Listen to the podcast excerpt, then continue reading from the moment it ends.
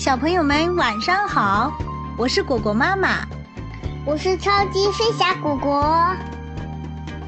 从今天开始呀，我要给小朋友们讲一个全新系列的亲子故事。第一篇，咕咚来了。嗯，咕咚是谁呢？我们现在开始喽。动物们常常到森林旁的一个大湖边饮水。这年秋天，小白兔起了个大早，来到湖边，忽然听到咕咚一声，吓了它一大跳。它向四周看了看，什么也没看到。啊，这咕咚一定是个怪物！小白兔撒腿就跑。一只前来喝水的狐狸看见小白兔在没命的逃跑。连忙问他是怎么回事。只见小白兔上气不接下气地说：“快快快跑吧，咕咚来了！”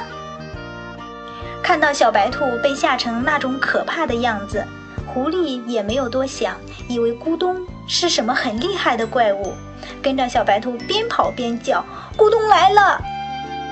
猴子见小白兔和狐狸慌慌张张的乱跑。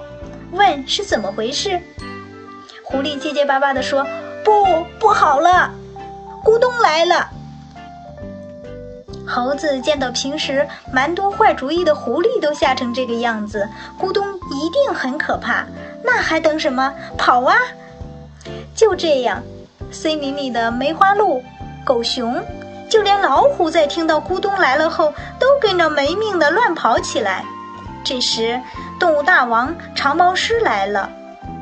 长毛狮先问老虎：“咕咚是什么东西？在哪里？”老虎说：“不知道。”又问狗熊，最后问到小白兔。小白兔紧张地说：“那那个咕咚就在我们饮水的那个湖里。”好，我们都到湖边瞧瞧，看看到底是怎么一回事。长毛狮说。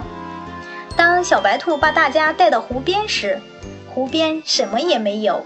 这时，湖面刮起阵阵微风，一只熟透了的木瓜掉到水里，咕咚的一声。